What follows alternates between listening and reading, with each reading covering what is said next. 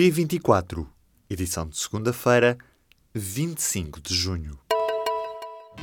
Apresentamos a nova gama de veículos híbridos plug-in. Uma tecnologia que veio para mudar o futuro. BMW iPerformance.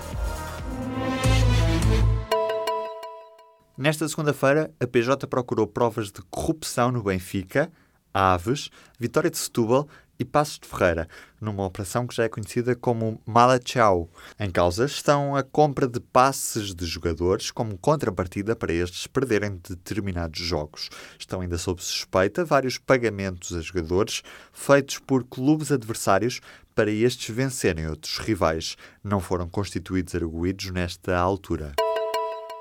O presidente do Benfica ameaça deixar de emprestar ou contratar jogadores em Portugal. Luís Filipe Vieira garantiu que as buscas desencadeadas nesta segunda-feira baseiam-se em mais uma denúncia anónima com origem no Porto e em factos falsos, garantindo que ninguém no Benfica aliciou jogadores. Entra em vigor nesta segunda-feira a nova lei que permite os animais entrarem em restaurantes se os donos do estabelecimento assim o quiserem, mas a maioria dos restaurantes que vai aceitar animais já o fazia antes da nova lei, o que faz com que, assim, o grande passo para os animais seja, pelo menos para já, um pequeno passo para os restaurantes. O Novo Banco e o BCP já perderam no total quase 700 milhões de euros com a Ongoing. A exposição das duas instituições financeiras à Ongoing chegou aos 493 milhões e meio de euros no caso do BES, agora Novo Banco, e aos 292 milhões de euros no caso do BCP. Os créditos concedidos à Ongoing, que está em liquidação, foram utilizados para ajudar o BES a controlar a Portugal Telecom e permitiram abrir a porta do BCP à equipa de gestão chefiada por Carlos Santos Ferreira, que vinha da Caixa Geral de Depósitos.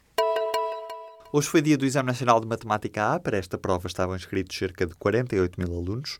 Os estudantes da escola secundária Avelar Brutero, em Coimbra, ouvidos pelo Jornal Público dizem que a prova era extensa, mas falam no geral de uma prova acessível. Ao contrário do que vinha a ser habitual nos anos anteriores, o Exame Nacional de Matemática A foi dividido em dois cadernos, um deles para se fazer sem calculadora.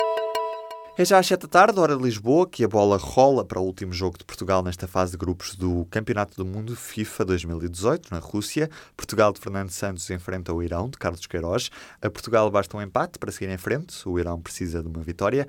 Ao mesmo tempo, Espanha encontra Marrocos, também em jogo do grupo B. Na noite de sábado para domingo, Bruno Carvalho ia deixar de ser sócio do Sporting. De tarde para a noite de domingo, Bruno Carvalho voltou atrás e afinal até se vai candidatar à presidência do Sporting. O líder destituído com mais de 70% dos votos da Assembleia Geral do Sporting diz traído e ferido, não gostou da nomeação de Sousa Sintra para líder temporário da SAD e diz estar pronto para a guerra. Já nesta segunda-feira, Bruno Carvalho retirou a ameaça de pedido de impugnação da Assembleia Geral do Sporting.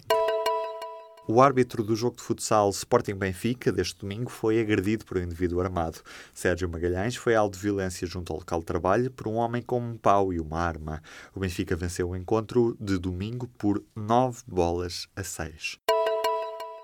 Os CTT falharam as metas de qualidade e agora têm de reduzir os preços. A Anacom impôs aos Correios uma redução temporária dos preços em vigor este ano por terem falhado dois indicadores de qualidade do serviço postal no ano passado.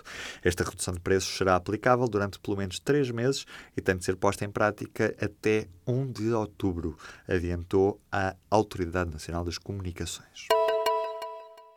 Noite de domingo no Rock in Rio com Bruno Mars como cabeça de cartaz para o jornalista do público Vitor Blanciano, Anitta encantou e Demi Lovato decepcionou numa noite de enchente no Porto da Bela Vista, em Lisboa.